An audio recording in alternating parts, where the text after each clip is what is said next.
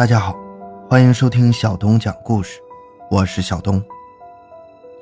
新中国成立前夕，河北湘江出现了一位奇人，没有人记得他具体的大名叫什么，只知道一提张大厨，谁都知道。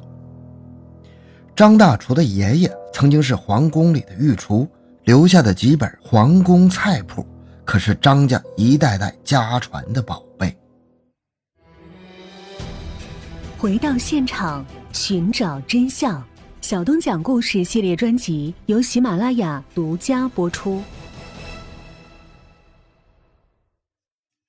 张家几代人平时都不怎么喜欢说话，远近乡亲称他们为“哑巴大厨”，这里丝毫没有贬损的意思，而是极高的尊称啊。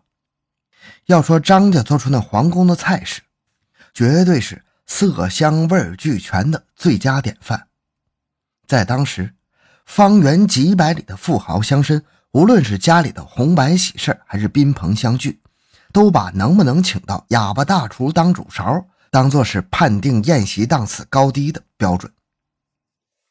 张大厨的爷爷派头很大，即使再三邀请，也不一定请得动，非得是他看上的人才会出马。到了张大厨父亲这一代。世道混乱，人人自危，大宴宾客的乡绅少了很多，前来邀请他出马的人也少了很多。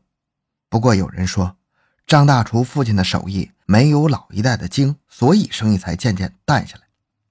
后来，张大厨跟父亲带着家小，在白楼镇开了一家皇宫饭庄，打着张大厨爷爷的名号，生意很是红火。有一天。张大厨与父亲到邻近的三河镇采购干菜和汤料，遇上了土匪交火，父亲不幸中了流弹，连遗言都没来得及说一句就死了。张大厨咬着牙，含着眼泪，一个人把父亲扛回家。由于这场变故，皇宫饭庄的生意停了很长一段时间。一九四二年清明节的那天，日本人扛着枪，开着炮。大摇大摆地来到了白楼镇。不久以后，张大厨的皇宫饭庄进驻了九个日本炊事兵，变成了日本人的食堂。几个日本炊事兵得知张大厨祖上是御厨，对他还算是比较尊重。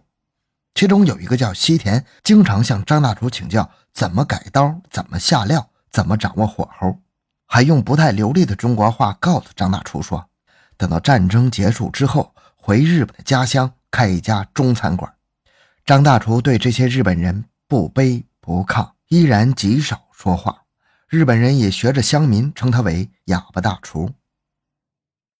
没过多久，白楼镇发生了两桩命案：先是进进出出总牵着一条狼狗的木下太君被人勒死在镇东的杏花楼；紧接着，日本中队长的何翻译官大白天的被人用乱棍打死。连舌头都被割了下来，一时间，整个白楼镇人心惶惶啊！老百姓都把心提到了嗓子眼，不知道暴怒的日本人会牵连到谁。张大厨的皇宫饭庄很快就被封了，日本兵站在门口检查，除了进出送食材的人，不准任何中国人进入，连饭庄里的一口井也有日本兵看守。一天早上，张大厨跟往常一样在厨房里忙碌。一位来送猪肉的屠户走进厨房，站在张大厨面前，生生的盯着他。张大厨有些纳闷，这是谁呀？如此没礼貌。回视了好一阵，才认出眼前的这个屠户是谁。他不由得心中一阵惊喜呀，原来是刘一刀回来了。张大厨的父亲在世的时候，给皇宫饭庄送猪肉的就是这个刘一刀。因为他杀猪时下手又准又快，卖猪肉时一刀砍下去，几乎跟买主所要的斤两丝毫不差，令人惊叹不已。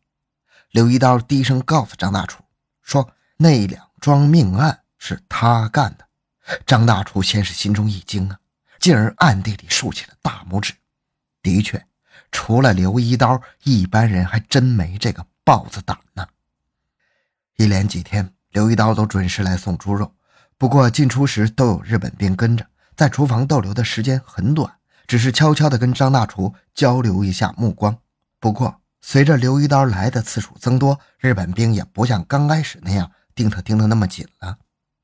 这天，刘一刀进厨房放下猪肉，临走的时候，趁日本兵不注意，狠狠地踩了张大厨一脚，眼睛有意无意地瞧了放猪肉的案板一眼。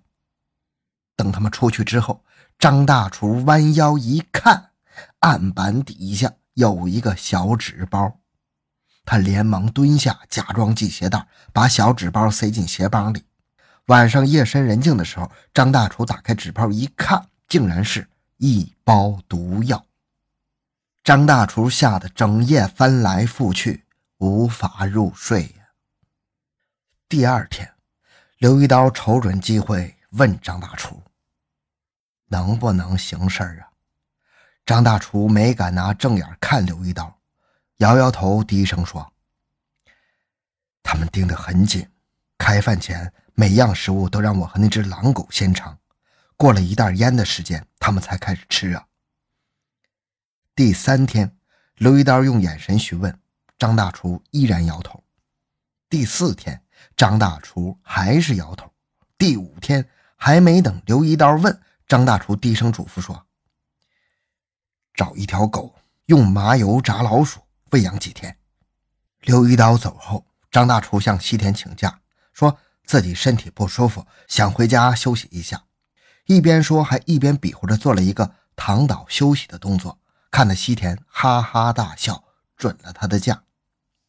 张大厨回到家里，翻箱倒柜找出了几本书，先打开最后的一本，从头看到尾，又从尾看到头，一直看到天黑。接着点燃煤油灯，又打开几本已经泛黄的书，找出纸和笔，一边思考一边照着书东抄一点，西抄一点。此时已经进入深秋，天气渐冷，张大厨觉得有些寒冷，时不时的缩缩脖子，舒展下手掌。虽然他忙得一直没吃东西，却一点也不觉得饿。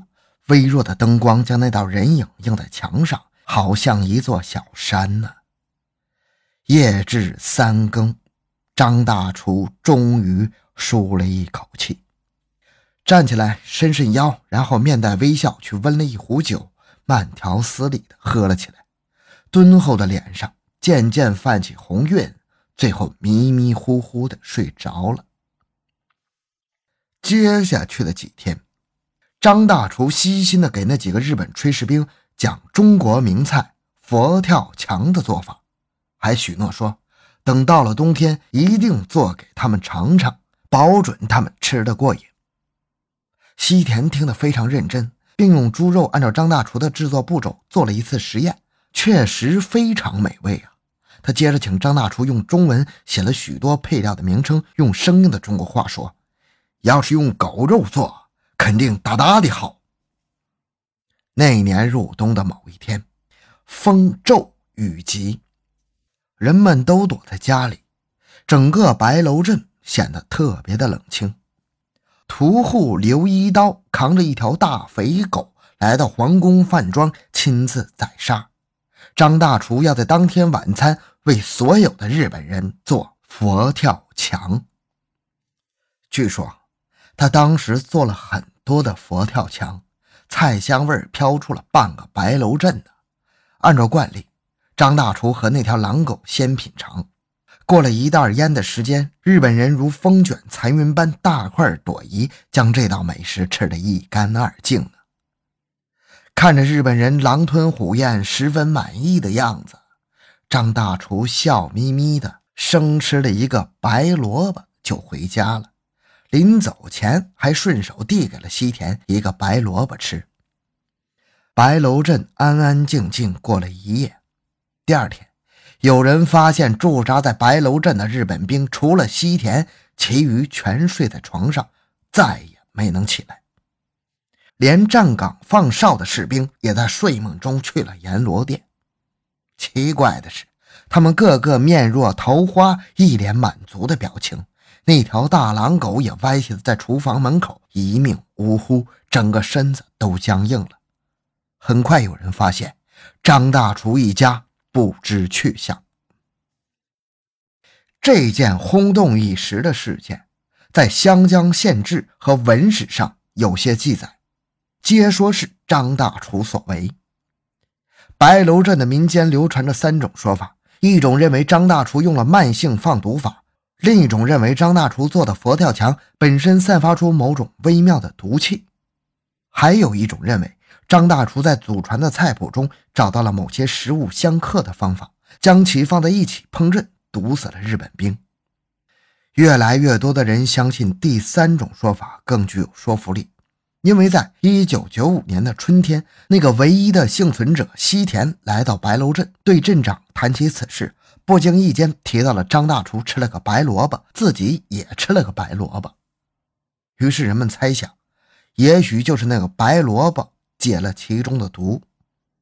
真相究竟如何？若张大厨尚在，只有。他能揭开谜底了。好，这个故事讲到这儿。小东的个人微信号六五七六二六六，感谢大家的收听，咱们下期再见。